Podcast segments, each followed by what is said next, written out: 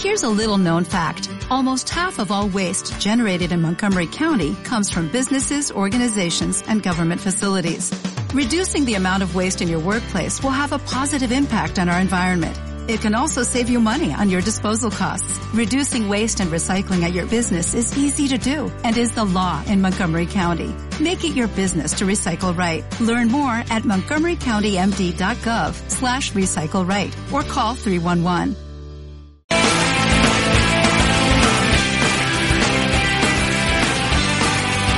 Desde el Centro Cultural España Córdoba. Por Radio Heterogénea. La lucha que nos parió. La lucha que nos parió. La lucha que nos parió. Un programa de Hijos Córdoba. Hijos, e, hijas, por la identidad y la justicia contra el olvido y el silencio.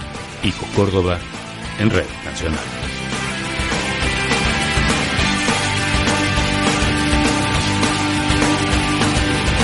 Tantos años que el tiempo no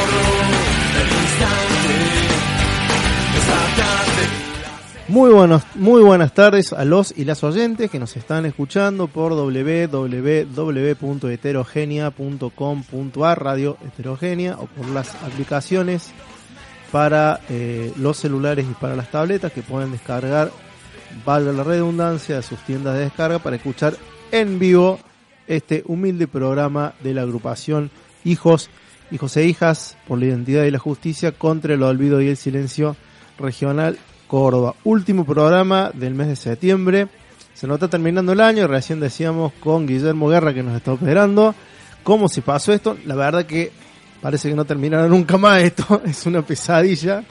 Es un dolor tremendo en nuestra realidad cotidiana como nos viene pegando duro y parejo. Este, si en algún momento eh, pensamos vivir en el país de nuestros sueños, estamos repitiendo nuestras peores pesadillas, pero es un poquito vamos a ir hablando a medida que pase el programa del día de la fecha. Les vamos adelantando a nuestras oyentes y a nuestros oyentes que eh, vamos a ingresar en octubre, que es el último mes del siglo 2018 de la lucha que nos parió. Usted dirá, bueno, quedan cuatro o cinco programas dependiendo de la longitud del mes, dependiendo de cómo se transita. Hay meses que tienen cinco viernes, por lo tanto hacemos cinco programas. En este caso va a ser menos, vamos a hacer tres programas porque el viernes 12 de octubre es el día de la interculturalidad latinoamericana, el viejo y nunca bien ponderado Día de la Raya, que en bromar, y que por las Españas obviamente se llama el Día este, de la Hispanidad. Eh, mucha tela para cortar, por supuesto, dentro de lo que es octubre. Además, octubre para muchos de nosotros es el 17 de octubre, parte intrínseca de nuestra identidad política. Eh, para algunos de los que eh, integramos la agrupación Hijos. Parte de eso vamos a estar charlando hoy porque vamos a llamar por teléfono de acá unos minutos nada más a Franco Bonino, integrante de la agrupación Putos Peronistas. Valga revolución haber creado esa, esa, esa agrupación porque eh, los que somos peronistas sabemos que conlleva un estigma transformado en orgullo, mucho de lo que ha pasado en la historia de nuestra agrupación, cargar con el estigma de ser los hijos de los desaparecidos, de los expresos políticos, de los exiliados, de los fusilados, en definitiva ser los hijos de los subversivos, nosotros lo transformamos en un orgullo y parte de esto tiene que ver también eh, con la creación de una agrupación como putos, putos peronistas que transformaron un estigma, el de ser puto, homosexual, gay, en un orgullo. Y lo vamos a llamar a Franco, que es un compañerazo, porque en estos días que han pasado me van a hablar, me van a eh, escuchar este viernes, escuchar eh, hablar despacito y lento, porque vamos a hacerlo tranquilo, porque estoy solo. Esto no lo hemos dicho todavía. Vamos a hablar con Franco eh, en los días que han pasado, un funcionario de rango medio de la municipalidad de la, ciudad de Córdoba ha maltratado a una compañera este, travesti transexual, eh, la ha tratado de hombre, le ha dicho en otras palabras, yo a usted con a usted me voy a referir como lo que es, como un hombre, le ha faltado el respeto y la eh, en definitiva discriminado.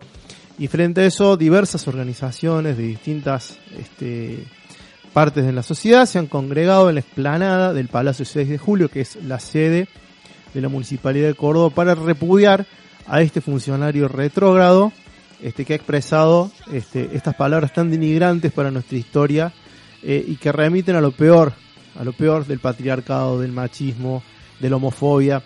Bueno, todas estas cosas vamos a estar hablando con Franco dentro de un rato, después que pase el primer tema. La invitada del día de la fecha es una invitada que hace rato que venimos remando para que esté. Tal vez a usted no le diga mucho. Eh, le pido que suba un poquito la cortina. Guille.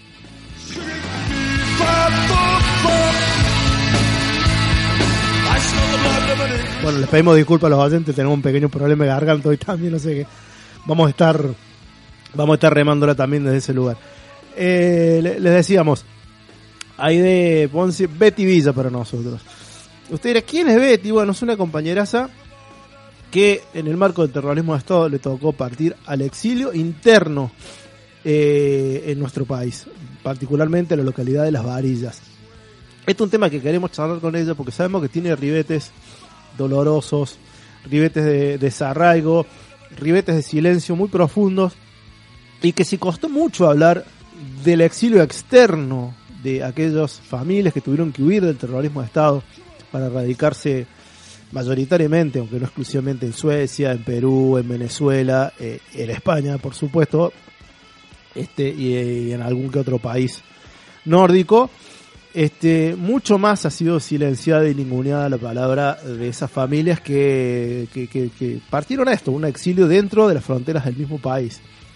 Dicho en criollo, a mandarse a guardar porque no había otra, porque no se podía hacer otra, no se podía jugar. Nosotros este, creemos que este, no, no, no, no, valía jugar a ser héroes en ese marco del terrorismo de Estado. Entonces vamos a estar hablando con esta, encima una maravillosa persona, que es Betty, que es compañera del Negro Villa, Negro Villa referente de la lucha por derechos humanos históricamente, compañero que ha militado en los 60 y los 70 en los sindicatos, y además es mamá de dos compañeras nuestras Discos Córdoba, María Laura Villa, también integrante de este programa, y Vicky Villa. Pero con ella vamos a estar hablando porque teníamos muchas ganas del año pasado que le estamos ahí, che Betty, ¿cuándo vas a venir al programa? Uy, no sé, porque no está lindo hablar eso así, bueno, pero hablemos tranqui. Y bueno, lo hemos logrado. Betty va a estar acá a partir más o menos de las 19 horas. El equipo de hoy. ¿Dónde está todo el mundo? ¿Dónde está? Qué buena pregunta. Bueno, el Eugenio está con Eugenio Talo, está medio complicado la garganta. Am, eh, Damián Rolheiser eh, está cursando, como ya nos avisó. Laura Espeleta está con cuestiones personales, no, no, no podía venir en el día de la fecha particularmente. Calculo que el viernes que viene la vamos a tener de nuevo por acá por el, por el piso. Y ustedes saben, al piso no vienen, pero mandan cosas. Florencia Ordóñez, María Laura Villa y Luciana Rochetti, que después de un tiempo prolongado nos ha mandado un audio subversivo, un texto muy, muy bonito, corto, pero bonito. Nos mandó cuatro, lo vamos a, digamos, distanciar, lo vamos a mandar en cuota en los distintos programas que nos van quedando de eh, la actual eh, temporada de la lucha que nos parió. Dicho todo esto, este ya cercano a la hora de, de contactarnos con Franco.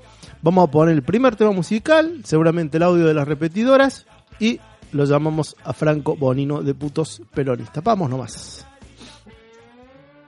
Acércate por favor, tengo que decirte algo si lo guardo en un cajón. Después salta con los años, ya la luna me encontró enredado cuando iba dibujando con alcohol trazos de una despedida.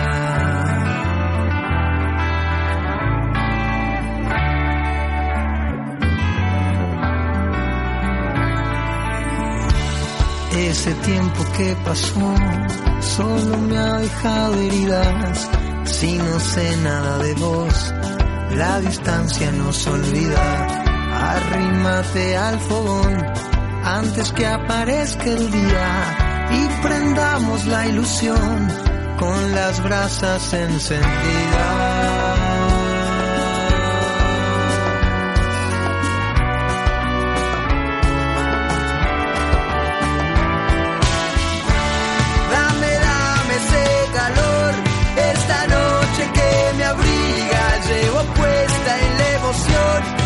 sensación de lejanía, el fabuloso se marchó, como dijo en otras líneas, la banda sintió el dolor, pero canta todavía. El sabor de la alegría.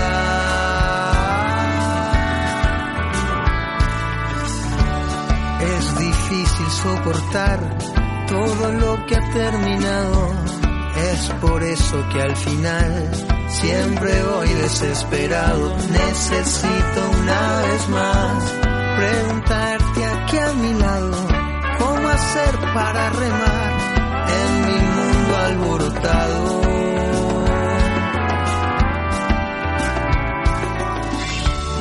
Yo te pido a lo mejor que te quedes por ahora ayudando a mi razón entender así las cosas.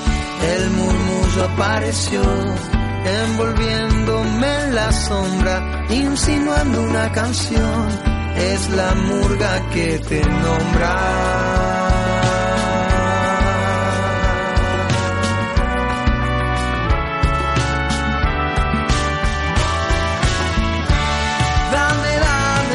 Calor, esta noche que me abriga, llevo en la emoción, sensación de lejanía, el fabuloso se marchó,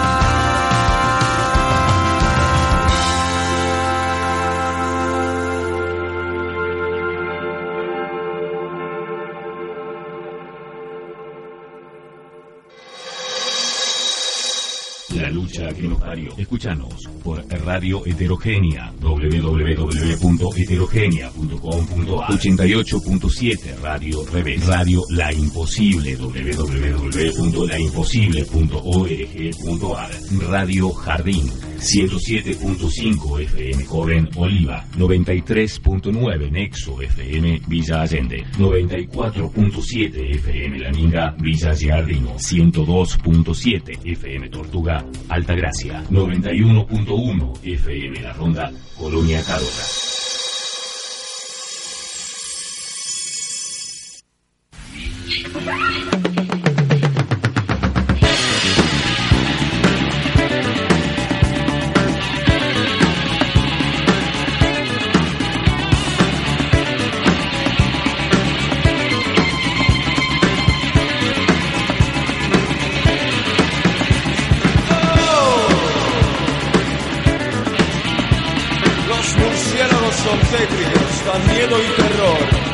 Continuamos en la lucha que nos parió, les reitero, hoy estoy absolutamente solo, mi nombre es Emilio Pino, no me había presentado porque como estoy solo no me doy cuenta que estoy solo, que me tengo que presentar. Eh, la mayoría de los, de los compañeros que hacemos la lucha que nos parió han tenido diversas cuestiones este, que van desde problemas con la garganta hasta asuntos personales.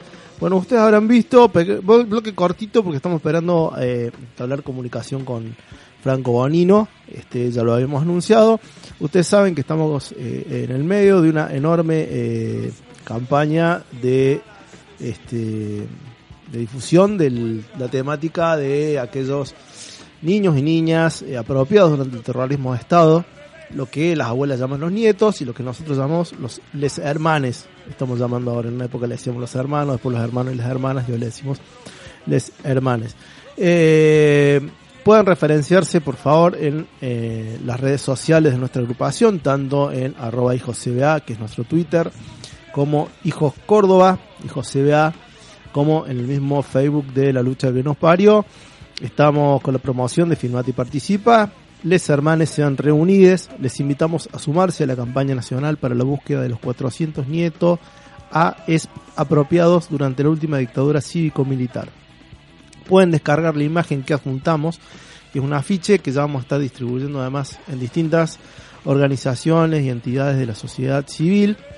Este, sacarse una foto o grabar un video diciendo les hermanes sean reunidos, te estamos buscando. Si no, si de repente a alguno no le, no le es muy cómodo hacerlo en lenguaje inclusivo, no hay problema. Lo puede hacer todavía en el lenguaje no inclusivo, o sea, puede decirlo, los hermanos en reunidos, te estamos buscando.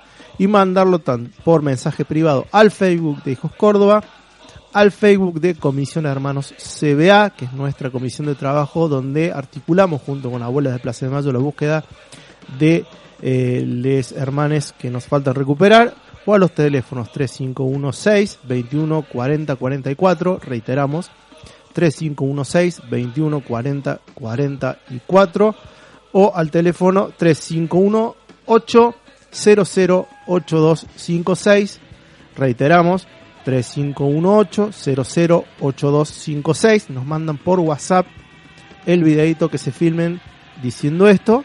Vemos que hay mucha gente que le, da like no es como el programa de la lucha que nos parió. Tenemos una banda de like y lo escuchan, no le escuchan todos los likes, la escuchan mucho, pero no le escuchan todos. Y vemos que hay mucha gente que por ahí no se anima mucho a grabarse en el videito. El video no tiene que ser una gran cosa, no tiene que ser porque en realidad el video de después va a caer en manos de este la gente de, de heterogénea con la que vamos a hacer una edición más copada, ¿no? Vamos a ponerle, no, no, no, no ponga cara, está, eh, digamos, Guillermo Guerra dice, no, no tengo, no van a hacer una muy buena edición, entonces vamos a hacer un laburo conjunto con Radio Heterogénea, con la que hemos hecho algunas otras cuestiones este, audiovisuales, a partir de audios que hemos recogido la marcha, a partir de marchas, perdón, y le vamos a dejar un poco más tuneado los videos. Entonces no importa que el video sea medio fulero, que el celular no tenga tantos megapíxeles, porque lo importante es encontrar a los y las nietas. Vamos a levantar un poquito la cortina porque me está llamando Franco Bonino y lo vamos a tratar de sacar al aire. Quiero a mi bandera, planchadita,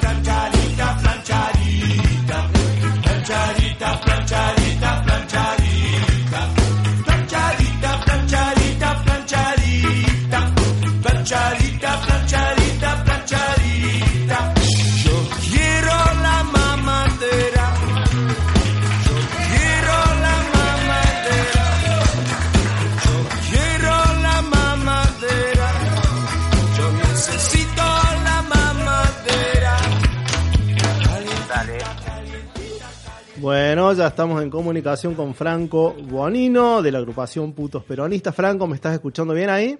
Sí, sí, los escucho. Buenas tardes a todos y a todas. Bueno, bueno, estamos, hemos estado con- conmocionados esta última semana por este el accionar discriminatorio y violento de un funcionario, este, de un subsecretario, un funcionario de la segunda línea, pero no por eso menos importante, de la municipalidad de Córdoba, que eh, violentó y discriminó a una compañera este, trans. ¿Podés contarnos un poquito más de esto?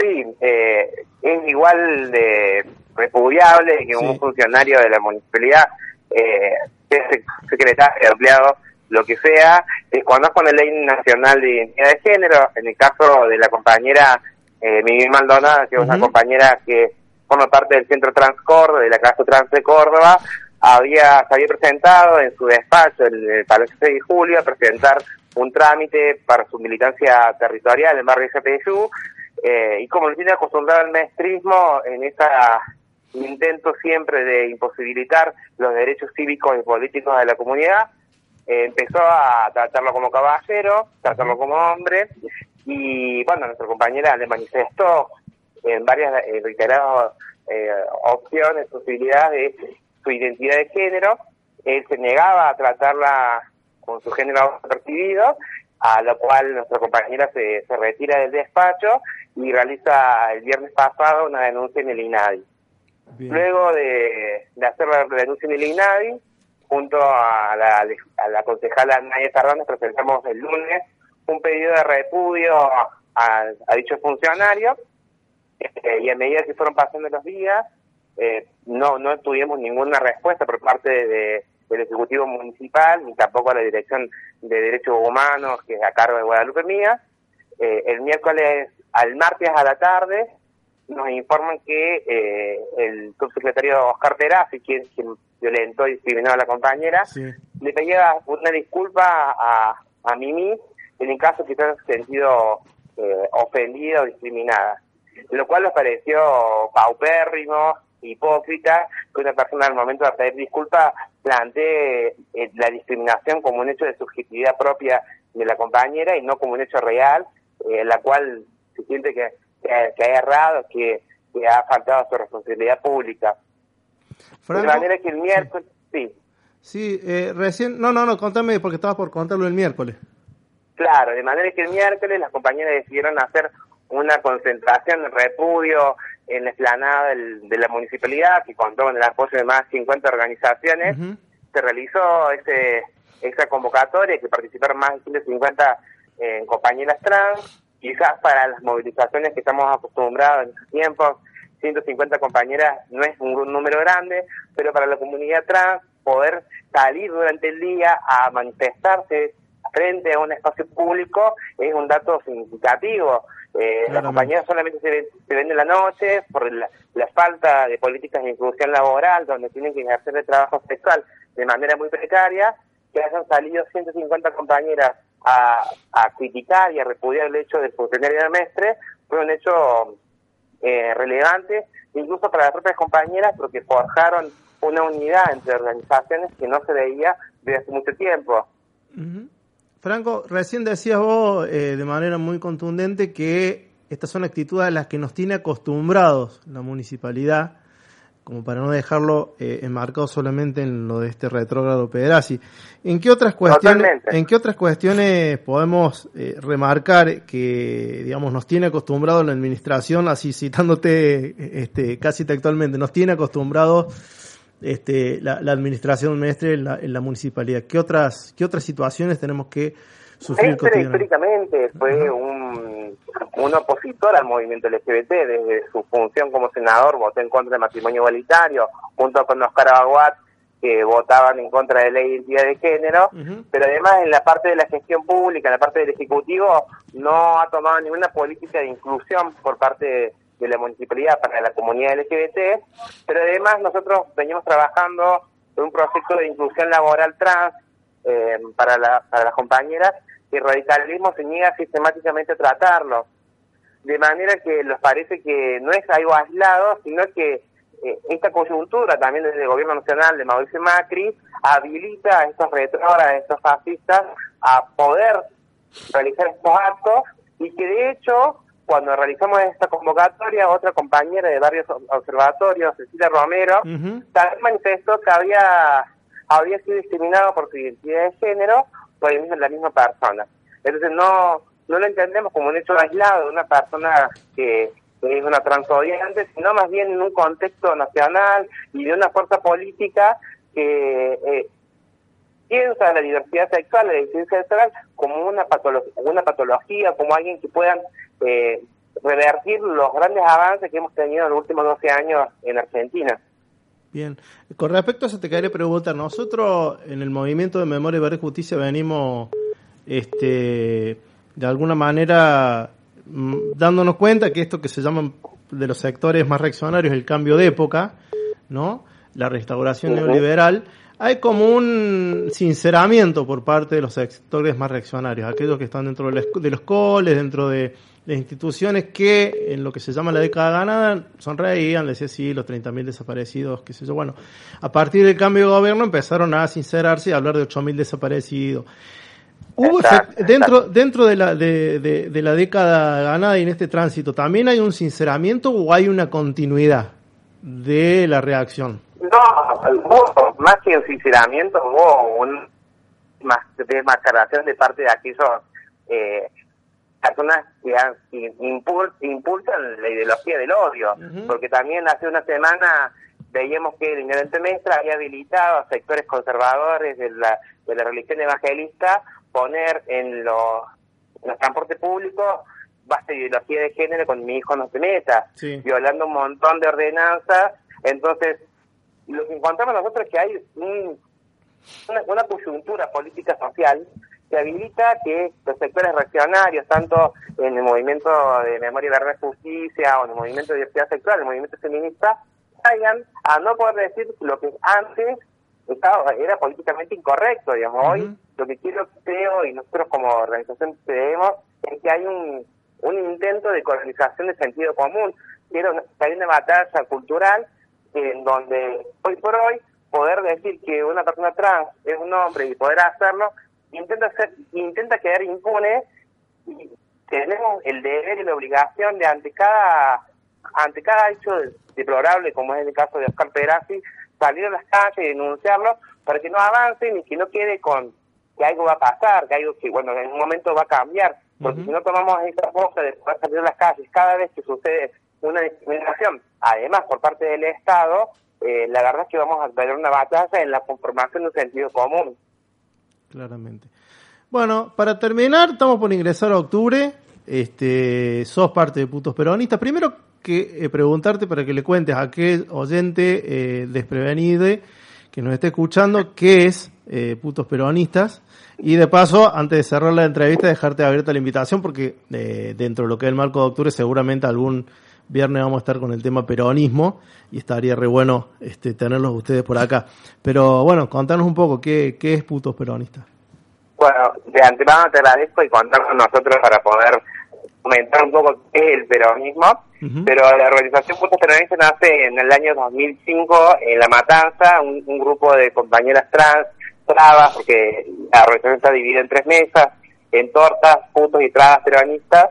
Es una organización política de la disidencia sexual con anclaje territorial. Nosotros venimos haciendo trabajo territorial en la zona roja de la ciudad de Córdoba, de la provincia de Córdoba, eh, y que entiende que la diversidad, la disidencia sexual también está atravesada por un conjunto de condiciones de clase que es necesario poder discutir y pensarlas, digamos, por eso que no, no piensa en términos de gay o lesbiana o trans, sino de, apro de apropiarse de la injuria para resignificarla y además porque el gay es el que vive en una Córdoba, el que puede consumir, en cambio el puto son las compañeras y compañeras del barrio, de la villa, que son los que cosen los pantalones que los, las personas de Nueva Córdoba consumen. Entonces, hay que pensar en términos mucho más amplios y mucho más de la interseccionalidad, como plantea el feminismo, eh, la cuestión del género la cuestión de, de la diversidad sexual. Bien. Bueno, Frank, te mandamos un abrazo grande, te agradecemos la comunicación y bueno, en octubre te queremos por acá. bueno, muchísimas gracias a ustedes por llamarnos. Un abrazo. Vamos a la música Chao, nosotros. Ya pasó, ya pasó, ya fue. Ya pasó, ya pasó, ya fue. Y dime por favor que te aleja de mí. Siempre me pasa igual, siempre me toca a mí. Si ya me acostumbré a vivir sin tu amor, a no pensar en vos. Ya pasó, ya pasó, ya fue. Ya pasó, ya pasó, ya fue. Y dime por favor que te aleja de mí. Siempre me pasa igual, siempre me toca a mí. Si ya me acostumbré a vivir sin tu amor, a no pensar en vos.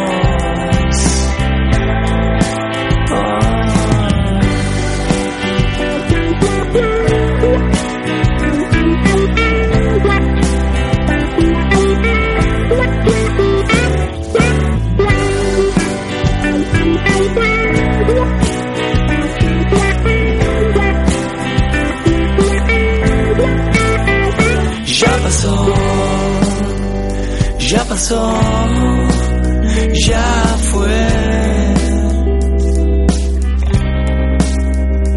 Ya pasó, ya pasó, ya fue. Y dime por favor que te aleja de mí. Siempre me pasa igual, siempre me toca a mí. Ya me acostumbré a vivir sin tu amor, a no pensar en vos.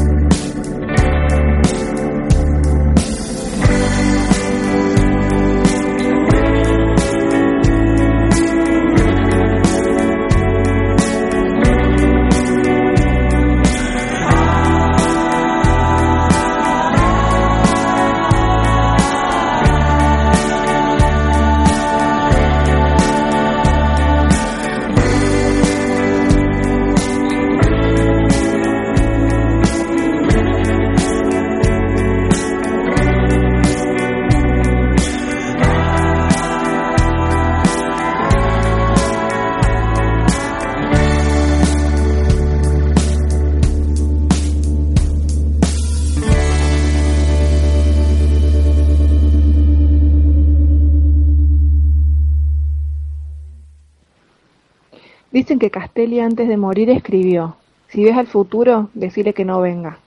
Ahora desde el siglo XXI, consumiendo noticias del país al ritmo de cigarrillos rápidos, pienso. Mi generación está obligada a confiar como una mula en el futuro, para respirar aun cuando el entierro nos llegue a las narices. Francisco Figueras, esperando los días felices.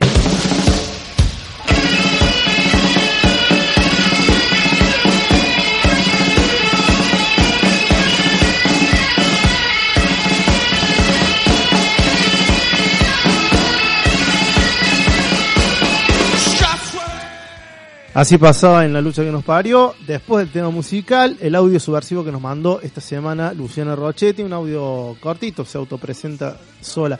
Mini bloque eh, antes, porque ha llegado nuestra invitada del día de la fecha.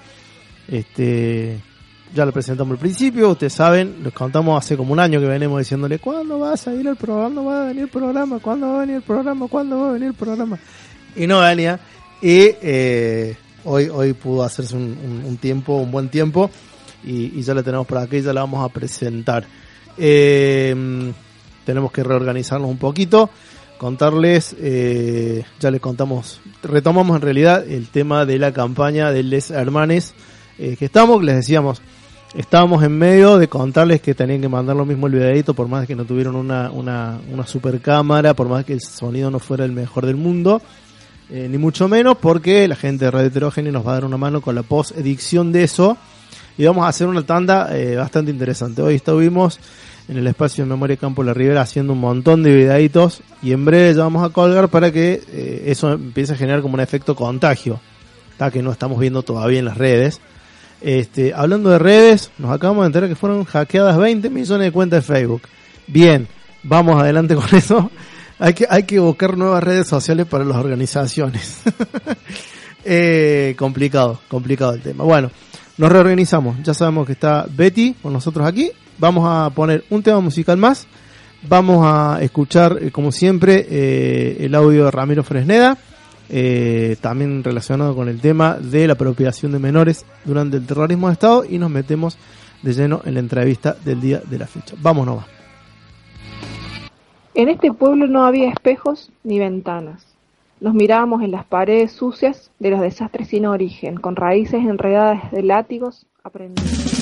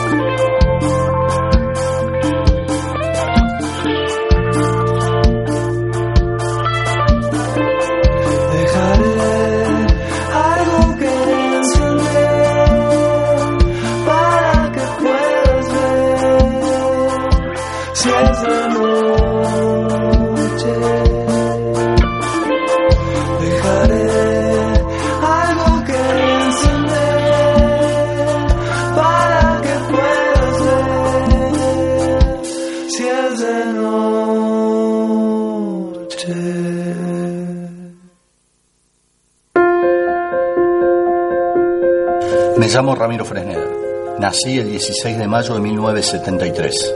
Soy hijo de María de las Mercedes Arianaraz y Tomás Fresneda. Mis padres fueron secuestrados el 8 de julio de 1977 por un grupo de tareas del ejército y aún continúan desaparecidos.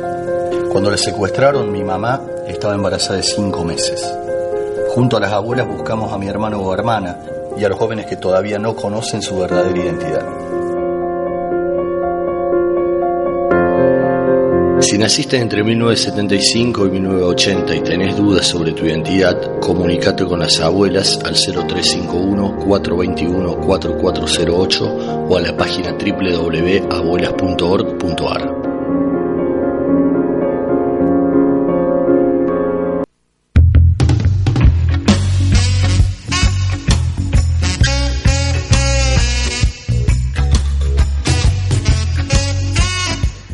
Continuamos en la lucha que nos parió, programa de hijos Córdoba, hijos e hijas por la identidad y la justicia contra el olvido y el silencio. Y ya está con nosotros, anunciada largamente, Aide Ponce. ¿Cómo estás? Hola, ¿cómo están ustedes? Bien. Vamos a charlar de un tema que está muy relegado este, históricamente siempre fue muy relegado el tema del exilio dentro del terrorismo de Estado, en parte por la magnitud de lo que fue la desaparición forzada de personas, se entiende. Pero también muy relegado por un falso sentido común este, que habla de un supuesto estar bien en otro lado, que de últimas, que es cierto, de últimas, bueno, nosotros estamos contentos de que los exiliados hayan logrado salvar su vida porque para nosotros no hay nada más importante que la vida de los compañeros que se fueron. Pero hay otro tema dentro del exilio, que es el exilio interno, que se habla poquísimo. Poquísimo. Mm. Poco y nada. Y a ustedes les tocó como familia exiliarse, eh, este, creo que primero en Buenos Aires y después en... En Brickman, es que es un pueblo a más o menos a 260 kilómetros de la ciudad de Córdoba. Sí. Y bueno, sí, claro, es cierto lo que vos decís, que creo que se habló poco del exilio interno, aunque siempre uno, creo que todos los exiliados internos, siempre tenemos esta, esta sensación de hacer algo o de estar o de unirnos o vernos, porque eh, fue mucha gente la que estuvo en el exilio interno. Eh, digo, hay una diferencia entre el, los exilios en sí son traumáticos todos, tanto interno como externo, ¿no? Pero el externo, eh, a mi modo de ver, es como que se, se vive, eh, si bien angustiante, porque a lo mejor te vas a un país que no conoces el idioma o, las costumbres, tenés un poquito la libertad. El exilio interno que hemos sufrido, eh, los que nos quedamos, eh, es diferente. No tenés la libertad suficiente y, y es el mismo proceso traumático en cuanto a la digamos, a, a, cómo sobrevivís esa, ese, ese tiempo, ¿no?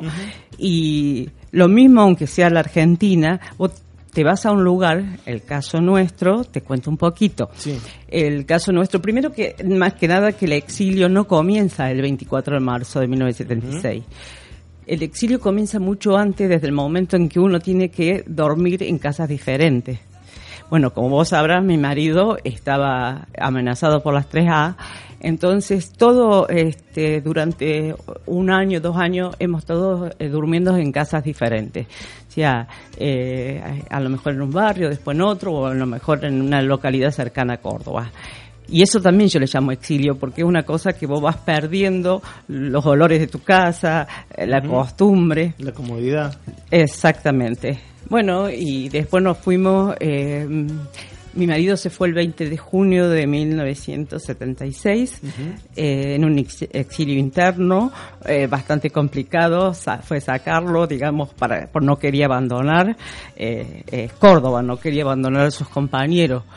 Y se fue el 20 de junio. toda una historia que se fue porque era un 20 de junio y como a los militares justamente estando en el poder le gustaban los desfiles y todo, nosotros sacamos la conclusión de que ese día no, no iba a pasar nada, nadie nos iba a parar. Y exactamente, bueno, lo sacamos a él, que esa es otra historia, ¿no? Y, y yo, Moto, estaba, estudiaba y trabajaba de maestra. Eh, tenía una suplencia, ¿no? Entonces, este, me, me quise terminar, digamos, eh, porque como no tenía, digamos, yo no estaba buscada ni nada, simplemente que era mi pareja, eh, mm, quise terminar el cuatrimestre en la facultad, que me faltaban cuatro materias para recibirme. Y bueno, este, entonces por eso esperé julio. Fue también un mes angustiante porque había como este, reclamos en general de, ambas partes, ¿no?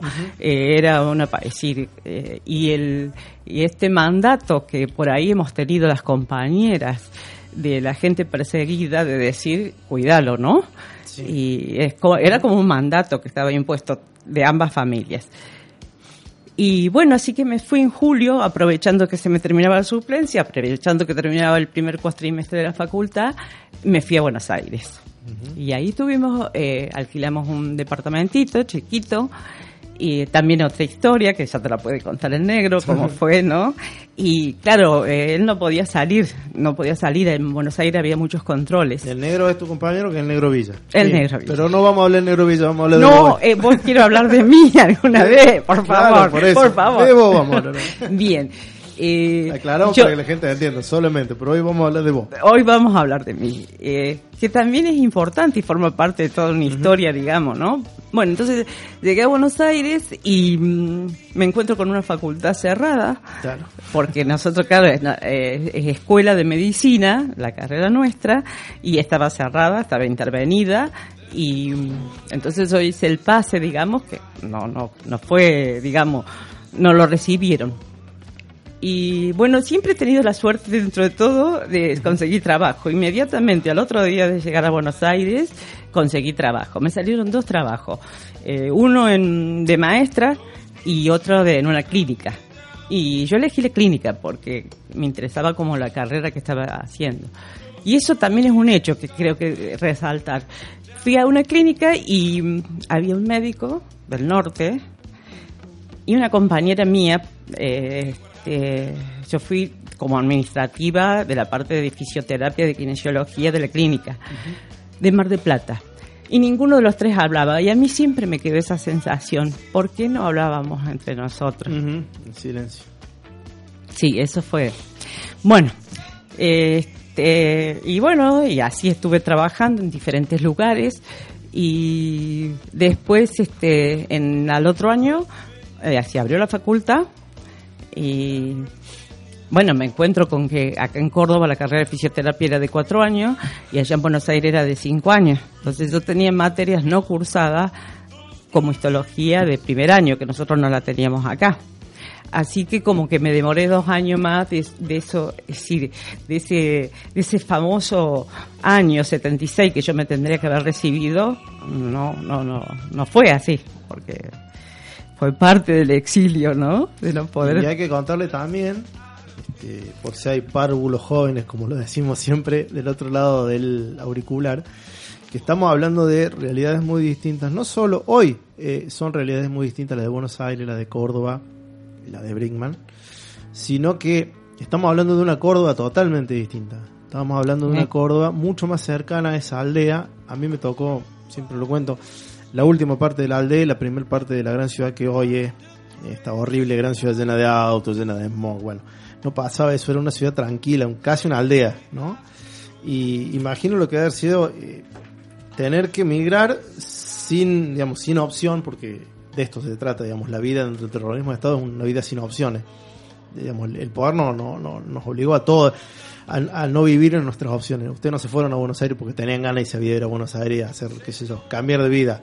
fueron, eh, claro. por eso es lo que yo te decía en un comienzo, lo, de, lo del exilio siempre traumático.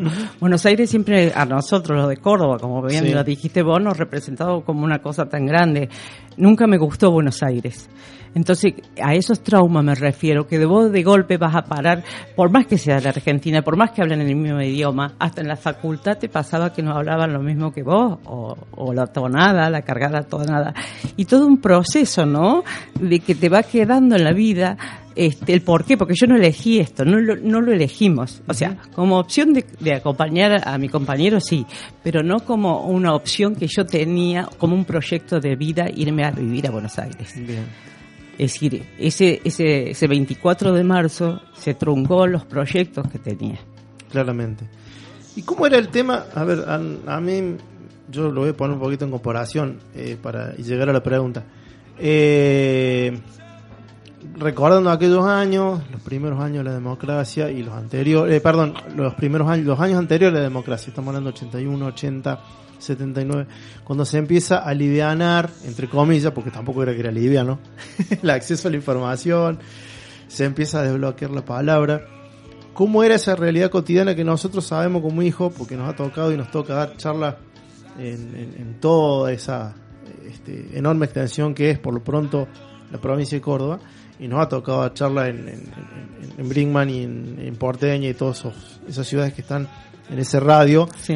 que es un radio enorme, pero en que en realidad más o menos están cerca. Cerca para lo que es esa pampa gringa y lejos para nosotros. Y dejo para nosotros. Este, ¿Cómo fueron esos años de, cómo fueron eh, esos años de, de- de intentar cuando se podía empezar a volver a hablar en una realidad donde cuesta tanto hablar como son estos pueblos como Brinkman, como La Varilla, como cómo fue eh, era eh, le fue difícil eh, había un muro de silencio un poco más amplio o alto que el que tenemos dentro de las ciudades para empezar a volver a hablar de lo que había sido esa militancia o tratar de recuperarla. Eh, estás hablando de los años. Sí, eh, aclaro que después en el 80 nos fuimos a vivir a Brinkman, que era el pueblito chiquito, como vos Sí. decís, en la Pampa Gringa. Y no creas que era fácil. No. No, se hablaba. No, No, se hablaba. Y un ejemplo es que, bueno, eh, como que hasta el apellido cambiaron y no dijimos nada. O sea, el apellido de mi marido, si se, si se escribe Villa, se pronuncia Vila. Y entonces quedó como Bet- eh, Betty Villa. ¿Va? Con él y y nadie aclaraba nada. No era fácil, no se hablaba. No se habló por un buen tiempo. Éramos una pareja con una nenita que habíamos, veníamos de Buenos Aires a trabajar. ¿tá? Yo como profesional, porque no había justo kinesiólogo que había ir a ver. Realmente, en la época que vos decís, del 81, del 80, 81, era como que, eh, eh, por más que te miraban y la gente pensaba, uno no se animaba. Siguió ese proceso de exilio y siguió ese proceso traumático de decir, no, no se habla nada, nada más que Y de... después con, la- con, con el surgimiento del informe Nunca Más y con el juicio de la Junta, que acá en las grandes ciudades se vivió como un proceso de gran estallido de la información que estaba ahí, pero que no se podía acceder porque estaba clandestina. Pero Claro. era la confirmación de que efectivamente había desaparecido, había foso común, había vuelo de la muerte, había torturadores y torturados y cómo, cómo lo vivían desde allá.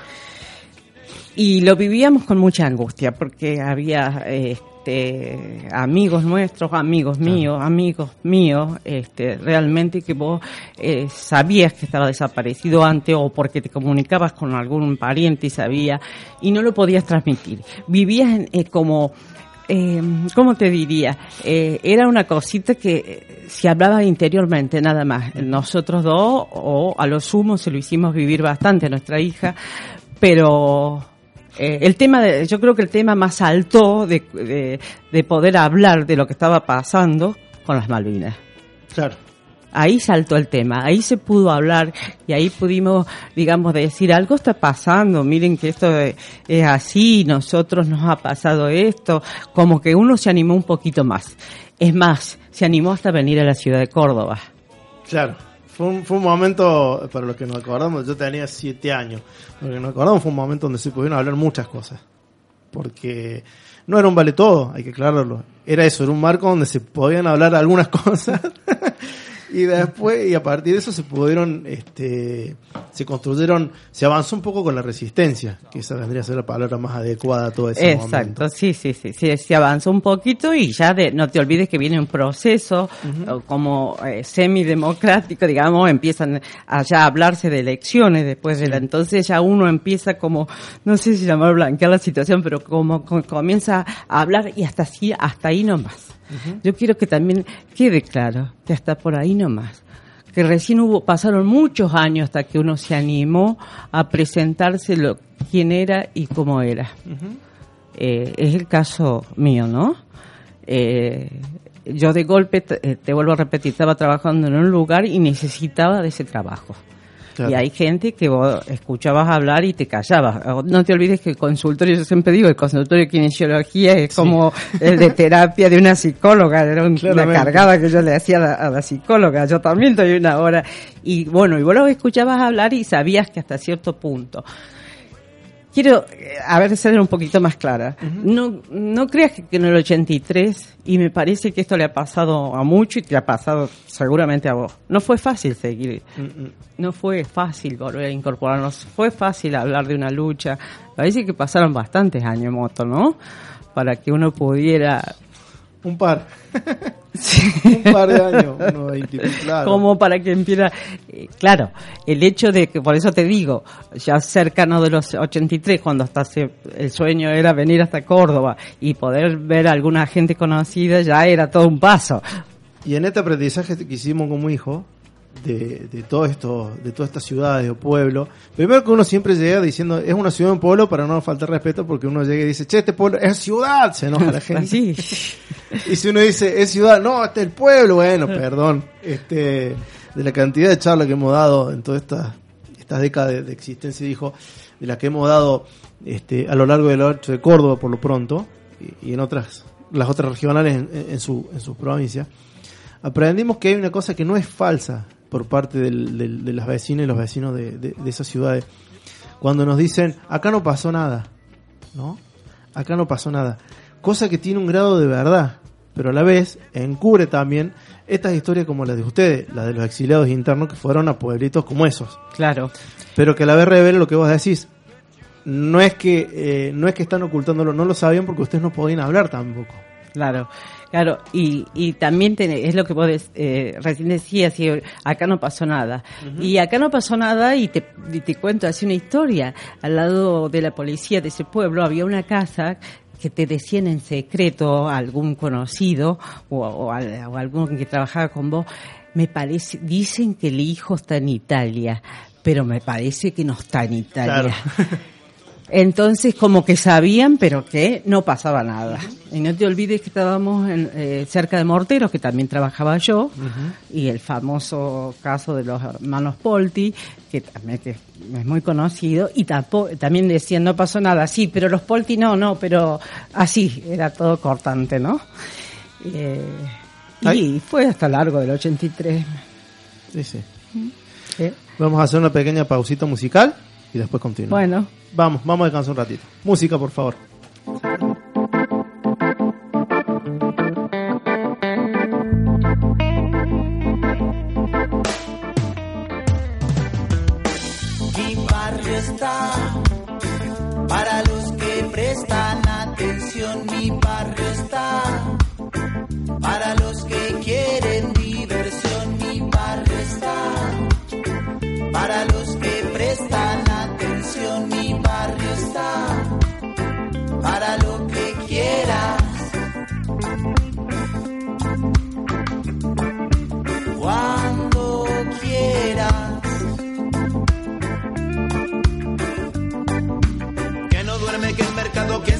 Que los pongas, que los bares, que las putas, que los trazas y la cana, que los trabas y los balas, la bonita verdulera y la resaca de mañana y la coquita de Carmela y la coca de Carmela.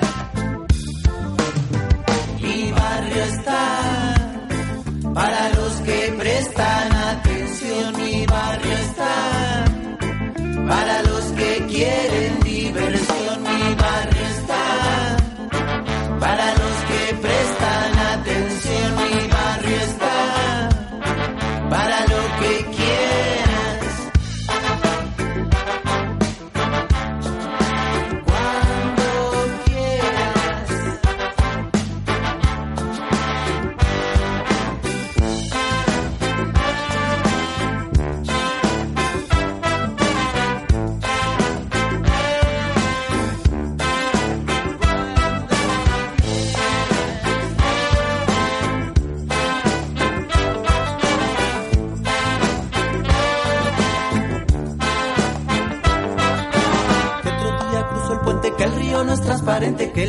Y los telos,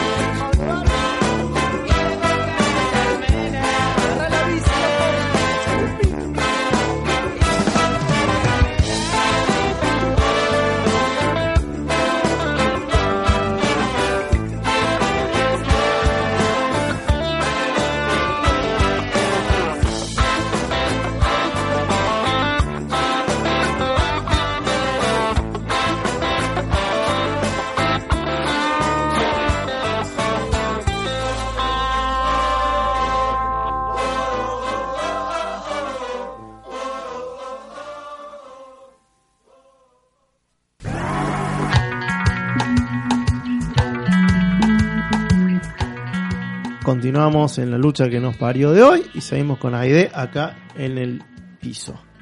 Continuamos hablando para aquellos que estén llegando a la segunda hora del programa eh, de este tema que históricamente quedó medio como relegado poquito, que es el tema del exilio este, interno. Recién estamos hablando fuera del micrófono de otros temas que pasaría como para, como, como para 40 programas, la guerra de Malvinas, eh, la visita del Papa en aquel momento. Claro, que recién me hiciste acordar que sí, realmente dijiste se podía hablar y yo te contesté hasta, hasta por ahí nomás, pero bueno, este, sí son hechos que es largo, son largos, son Sí. largos y la historia vivida también es larga. A nosotros tocó, eh, digo, no, por ahí me, me mezclan, eh, a nosotros como familia, cuando mis hijos salen de la cárcel, nos tocó vivir una situación que fue la de palpar en directo esta cuestión de las ausencias. Cuando salís del mundo, cuando salieron del mundo de la cárcel, se dieron cuenta efectivamente de las personas que faltaban. Porque una cosa es que te lo cuenten, otra cosa es buscarlas que no estén. ¿no? Y hablando de los compañeros desaparecidos, las personas que también no volvieron del exilio que volvieron un tiempito y se volvieron a ir. Eh, ¿Cómo fue esa, esa vuelta a Córdoba después? Eh, ¿qué, qué, qué- con qué se encontraron? ¿Con qué panorama se encontraron? ¿Te estás refiriendo a la ciudad de Córdoba o al, a Brickman? No, no, no, cuando, cuando vuelven a Córdoba. a la ciudad. Sí. No, ya había cambiado evidentemente el panorama. Nosotros nos vinimos ya en el eh, este cerca del 2000 Ujú. vinimos, o sea sí. que ya era otro panorama, ya Pero digo, con la vuelta a la democracia, con calculo con viajes a Córdoba. Ya Ah, después- sí, te, ah, ahora te entiendo. Eh, sí, Este, eh, pues ya claro, poder volver, ya poder volver más allá que te vengas a Es vivir que o no. Sí, es como vos decís, eh, digamos, este, te- estábamos en ese lugar que eh, querías estar y no estabas. Entonces, cuando vuelve la democracia, el poder venir a la ciudad a visitar los parientes, a mirar por ahí de golpe eh, cosas que uno había vivido antes, como comencé el programa diciéndote que cuando te exilias hay cosas que dejas y que y que siempre te quedan, ¿no? Y querés volver a eso. Y bueno, eso eso no- nos reconfortó bastante. Eh, otro tipo de experiencia, también encontramos otro tipo de familia, otra cosa que, eh, eh, digamos que no, no era lo mismo que habías dejado. Y entonces siempre llegamos a lo mismo.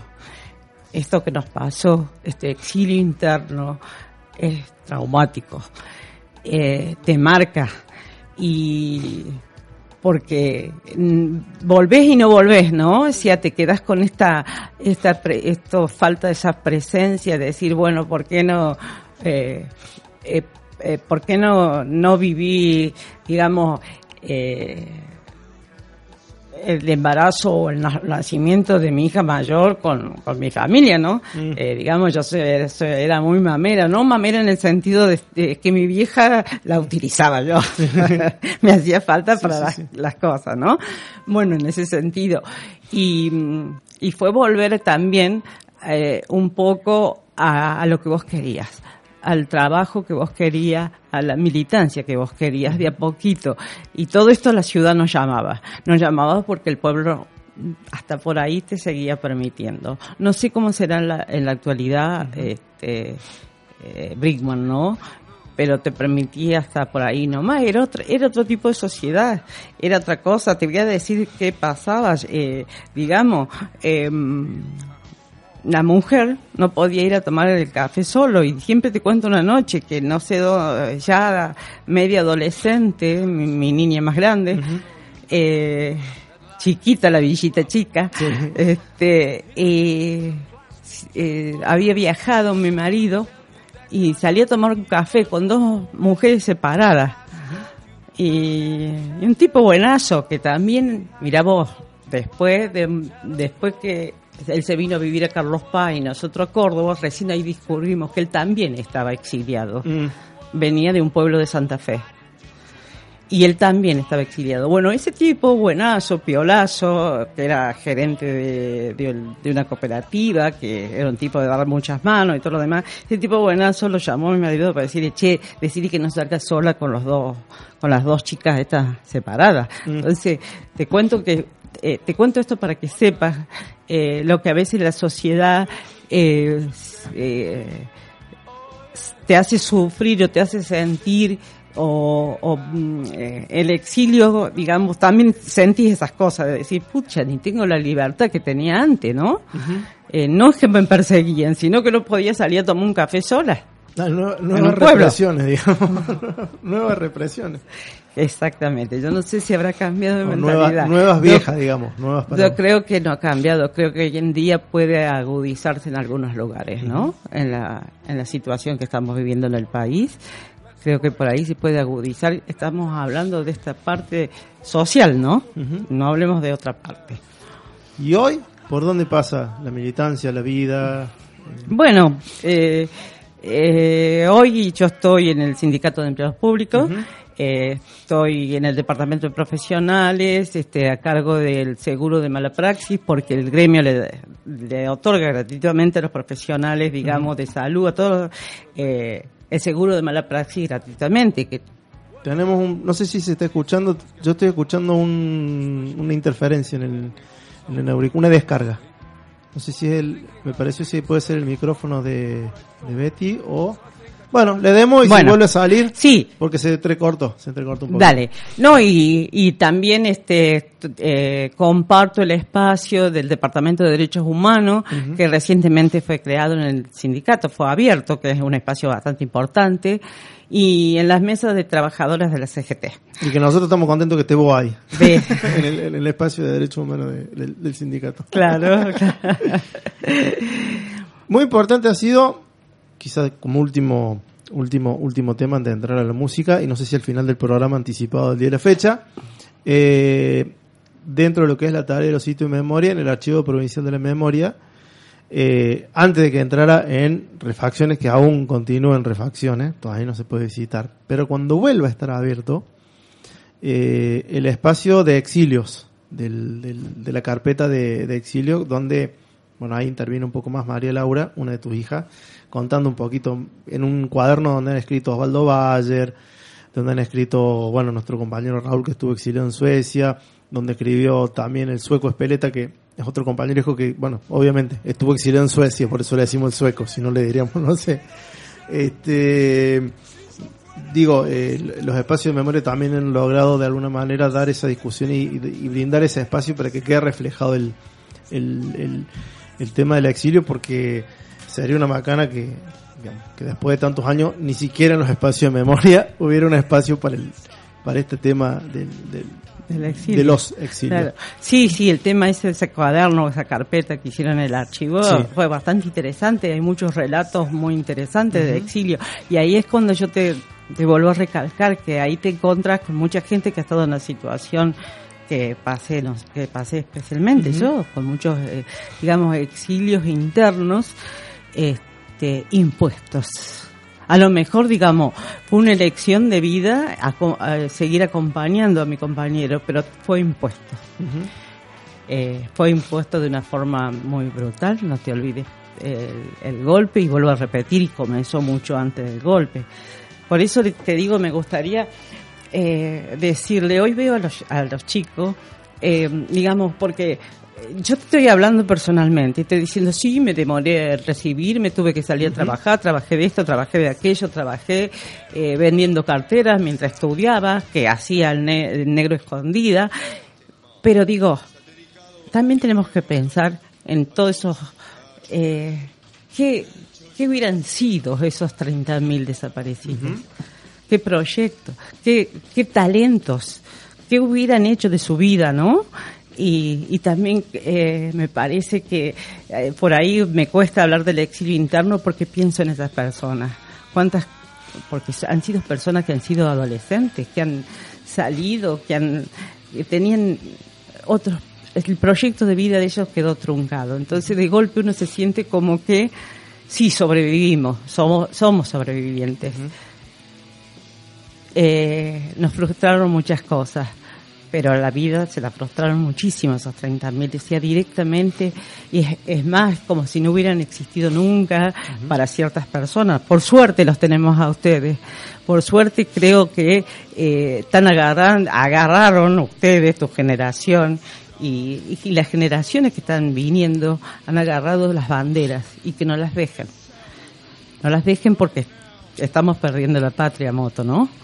Está brava Pero la mano, ¿no? Está muy brava la ¿Cómo lo mano. estás viendo eso?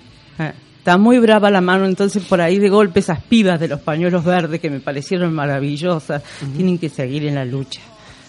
Y porque si no, vamos a perder todo. ¿Cómo, cómo? A ver, eso es una buena pregunta. porque venís, venís de la generación, digamos, de la generación de los 60 y 70 que no se planteaba el tema del aborto como un problema central, eh, o por lo menos mayoritariamente, no, no era. Es más, con una gran resistencia, si- conociendo algunos, digamos, la- de las líneas políticas de algunas de las organizaciones. Sí. Eh, digo, el cristianismo todavía pi- pi- pi- pisaba fuerte ahí. Después de, de- de- de transcurrir todos esos años en un pueblito como Brinkman, como ya lo relata Esteban, con todo su conservadurismo, ¿cómo viví este momento donde se puede hablar así? Eh, donde se puede, por lo menos, dos, dos cuestiones. Eh, plantearse eh, en resistencia, aunque sea con el tema de ni una menos, decir, ni una, ni una mujer menos asesinada por feminicidios en la. República Argentina, cosa que era impensado, y con la propuesta de, él, de, de la ley de, interrupción voluntaria del embarazo, este, ahí, militada en las calles, a cara descubierta y con un montón de mujeres diciendo libremente yo aborté, ¿y qué? ¿Cómo, cómo, cómo, cómo se vive con ese, tra- con ese trayecto de vida? Bueno, no te olvides principalmente que soy de salud, ¿está? Ah, es verdad. claro, claro, entonces sabés que eh, me verdad. parece, sí, sí, estar a, a favor de la interrupción voluntaria de, del embarazo, eh, y yo lo voy a apoyar porque eh, hay, hay casos este, que realmente sí son necesarios. Entonces me parece tan burdo eh, estar oponerse a esto, este, tan burdo y por tantas cosas, ¿no? O sea, digamos, por eh, a veces simplemente por por un por ser conservador y, y hablar de la familia y de golpe tener otras otras cosas, ¿no? Este, así que no, no te olvides que estoy en salud, así que voy a estar siempre a favor. Uno siempre se olvida, a pesar de que lo dice todos los viernes por micrófono, que la identidad es algo complejo, que, que, que no es una sola cosa, sino que tiene que ver también con lo que hace, con lo que trabaja, y bueno, también dentro Claro. de vos está esa identidad que es la de ser una profesional de la salud. Bueno, Betty, muchas gracias por venir. No, al contrario, gracias a ustedes. Y vamos a seguir con este tema.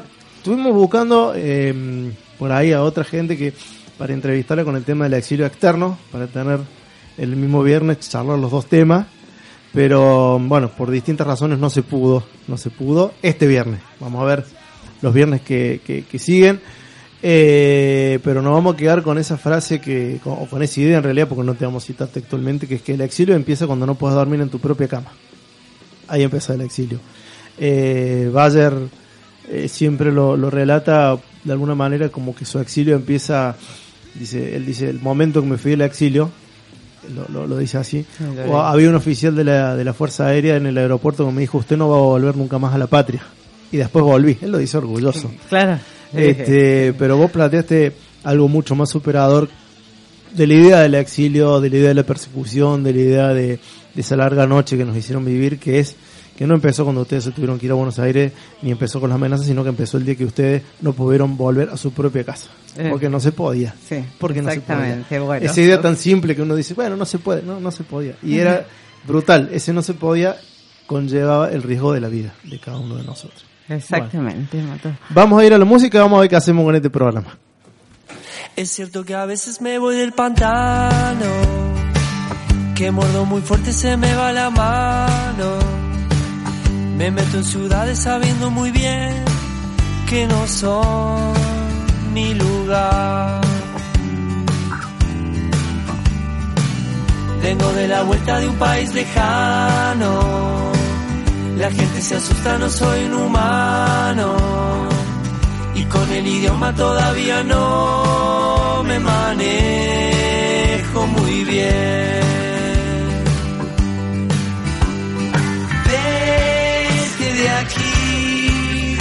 horrible. Este no es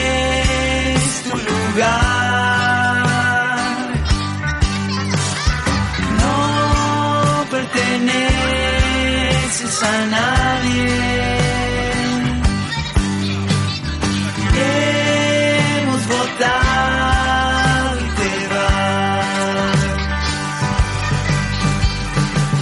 Parece que el pueblo no me quiere nada. Estas son las cosas que me la rebajan. Yo que me acercaba con buena intención y ya ves qué pasó. Me acuerdo el viento. Necesito un rato de soledad cuando quiero ruido Ay, silencio me va a matar no tener un espacio para mí.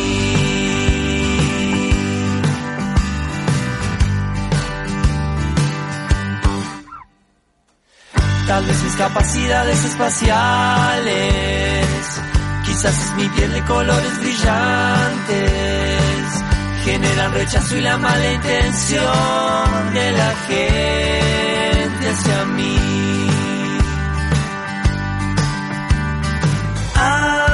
Así somos las personas con almas que no se ven. Tus capacidades espaciales. Úsalas para volver.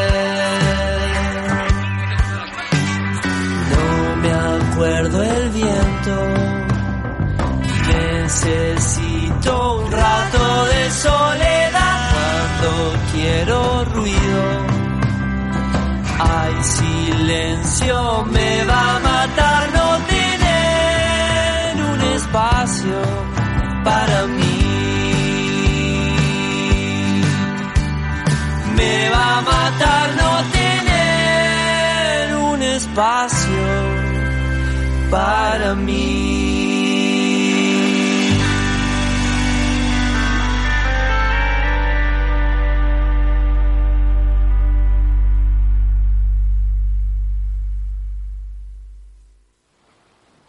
En este pueblo no había espejos ni ventanas.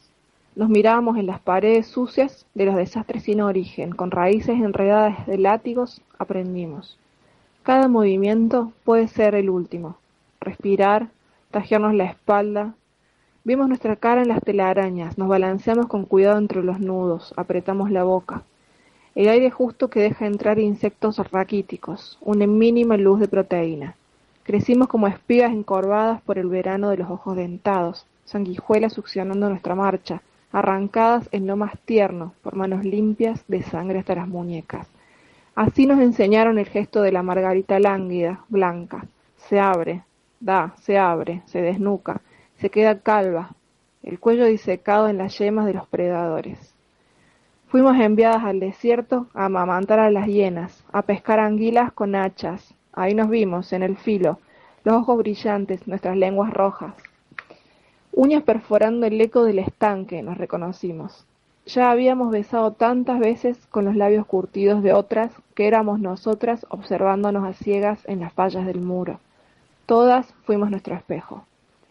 Una mujer grita en una fiesta, una mujer cosecha en la montaña, una mujer canta al pie de un abismo, una mujer se cubre la boca y la nariz con un pañuelo, una mujer acaricia un colibrí, una mujer prende fuego las cruces que le colgaron, una mujer cabalga de espaldas, saluda a un puma detrás del monte, una mujer hace un círculo de sal y mira las estrellas, una mujer arroja el agua en manojo de células que no tienen el nombre de su deseo, una mujer astilla mil pantallas, una mujer abre una ventana, una mujer cierra una puerta, una mujer baila desnuda, una mujer entra en el río, una mujer conjura las mareas, una mujer abraza el peso de su cuerpo, una mujer trenza su pelo, cae un rayo. Hermana, la tormenta que se aproxima somos nosotras centellantes, estamos en camino. En Tundra, de Gabriela Clara Piñataro, una mujer trenza su pelo, cae un rayo.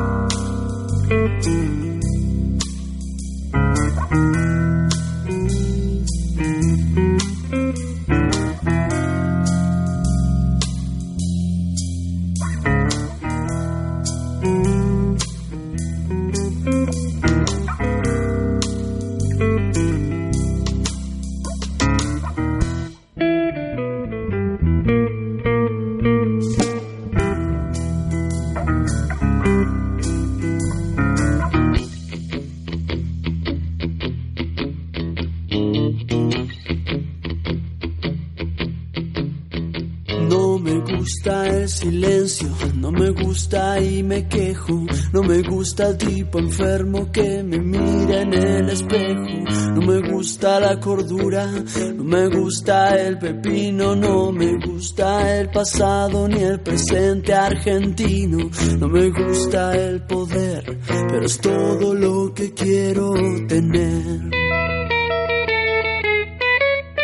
No me gusta el amor, no me gusta el matrimonio. Soy un tipo muy idiota cada vez que me enamoro. No me gusta la gente que se vuelve presidente. No me gusta la rutina ni las trampas de mi mente. No me gusta el dinero, sin embargo, eso es todo lo que quiero. No me gustan las rosas, no me gustan las espinas, no me gusta la resaca, no me gusta la aspirina, no me gusta tu vida, no me gustas presumida, no me gustan tus reproches ni los pelos de tu axila, no me gusta la tele, no me gustan mis prosas, no me gusta ni Alberdi ni Jardín Espinosa. No me gusta esta canción, pues no me gusta el rock and roll. No me gusta que me miren cuando me veo en un rincón. No me gusta la verdad. Y mañana quién será si ayer fue Irak. No me gusta el abismo entre tu piel y mi piel. No me gustan los boleros y los canta Luis Miguel. No me gustan los golpes, no me gustan las heridas, esas son la colección más preciada de la vida. Hey,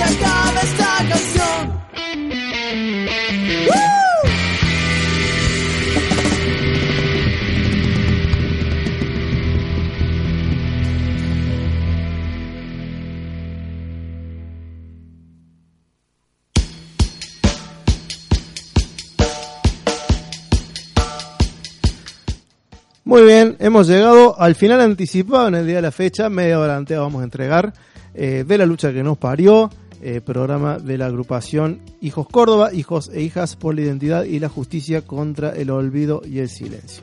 No dejen de filmarse, no dejen de mandar el videito aportando su grano de arena a la campaña Los hermanos sean unidos o les hermanes sean unidos. Dígalo como mejor le quede más cómodo. Recuerde que todavía estamos buscando este, a más de 300 este, hermanas y hermanos y hermanes que fueron robados durante el terrorismo de Estado, cuya identidad fue suprimida. Y este, si bien celebramos cada restitución de identidad como una victoria, nos queda mucho camino para recorrer. Queremos que todos esos hombres y mujeres que tienen alrededor de 40 años puedan vivir en la verdad, puedan eh, vivir en libertad, en esa libertad que solamente da la verdad, saber quién es uno y que de paso eh, no, no sean sus hijos los que hereden esa duda, esa incertidumbre, esa identidad impuesta a partir del terrorismo de Estado. Visiten nuestras redes sociales en Twitter, arroba hijoscba, eh, el Facebook de Hijos Córdoba, la lucha que nos parió también con su propio Facebook. Ahí están colgadas las formas de participar de esta campaña que reiteramos se llama Los Hermanos Sean Unidos. Eh, ¿Quiénes estuvimos, quién, quiénes nos visitaron hoy por teléfono? Franco Bonino, de Putos Peronistas. Estuvimos hablando de un hecho lamentable en el ámbito de la Municipalidad de Córdoba. Este, la discriminación violenta hacia una compañera trans por parte de un subsecretario eh, de la función pública y las políticas públicas también este, contrarias a las políticas eh, que debería tener la municipalidad este, de, de, Córdoba y contrario a los tiempos. Estuvimos charlando con él, lo vamos a tener seguramente durante el mes de octubre en los últimos programas de este 2018 de la lucha que nos parió. Y después nos visitó en el piso, ustedes la estuvieron escuchando, ahí Ponce, Betty, Betty, nuestra querida Betty, este, ahí eh, estuvimos charlando largo y tendido sobre los significados eh, del exilio eh, interno.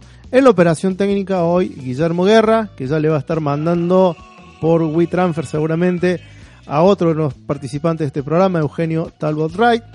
En la musicalización, Diego eh, y el alarmado del programa, Diego Castaño. Ausente con aviso y veremos cómo lo recuperamos, Damián Rollheiser. Que dicho sea de paso, nos estamos reivindicando, lo estamos nombrando porque el programa pasó, no lo nombramos.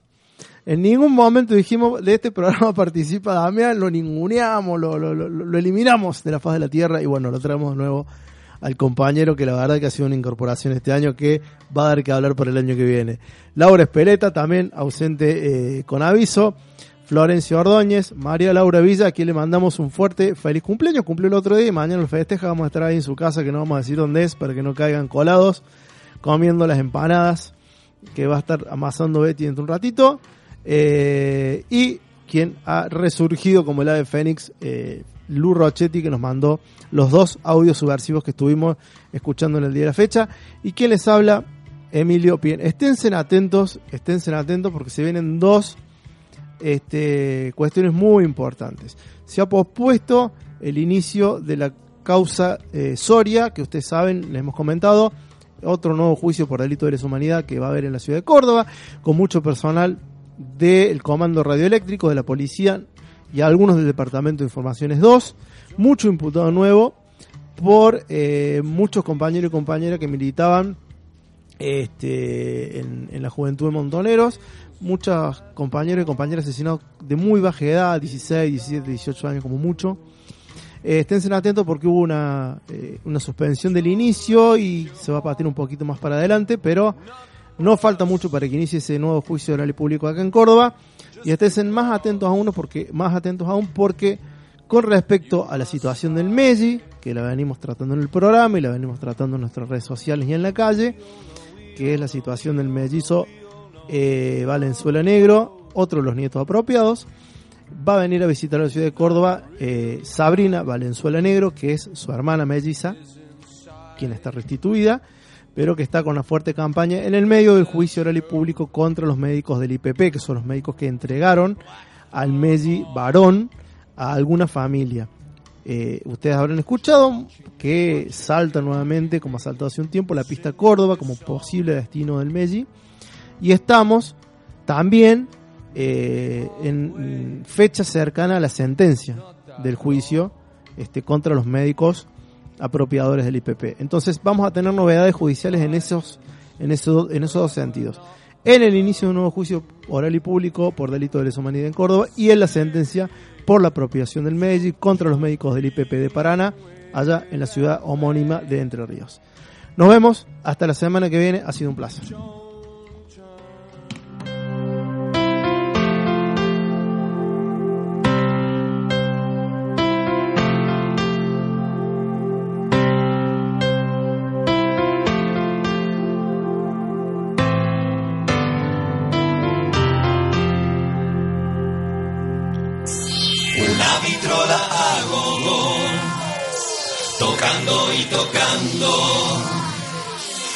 Pozo guerrillero irascible, bombardeando, bombardeando. Demostró el favor de una manera peculiar, resorte de sillón de casa familiar. Antigua Calimba, antigua, antigua Calimba. Florero chino, escudo de dragón, al lado Reloj de pared escudo tarado, espadas cruzadas contra la pared. Una vitrola hago, tocando y tocando. Pozo guerrillero irascible, bombardeando, bombardeando. Lugar tendiente cabizbajo, doctor en medicinas, experimentando cuerpos comidos por escarabajos. Con escalpelo sin sangre, tentaduras postizas, mm, con enervaduras en el sarro, dentaduras postizas, arriba, tazas de techino. Ah, una soñadera misionera, un cuerpo de luz, ese cuadro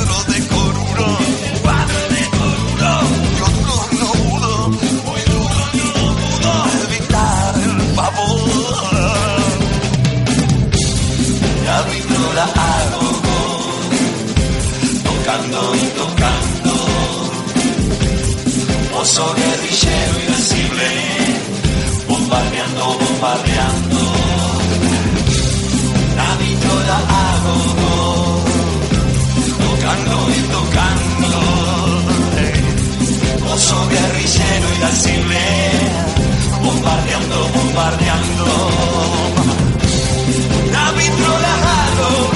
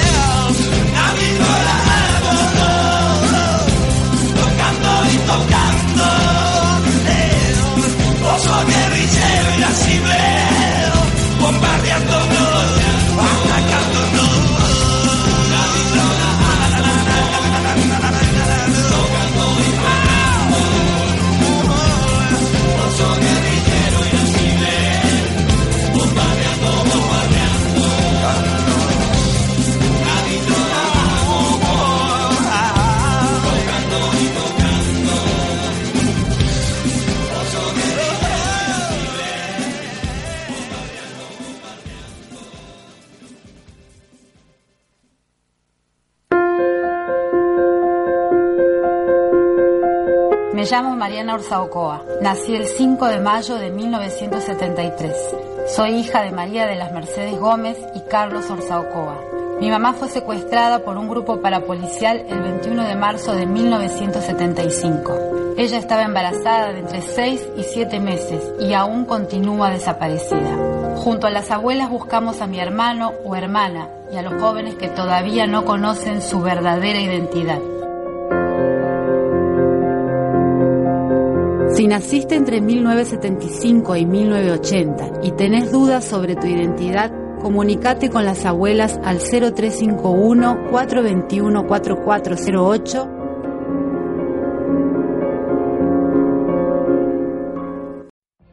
What if you could have a career where the opportunities are as vast as our nation, where it's not about mission statements, but a shared mission?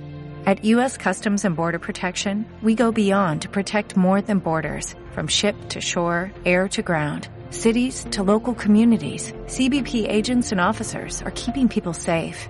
Join U.S. Customs and Border Protection and go beyond for something far greater than yourself. Learn more at cbp.gov/careers.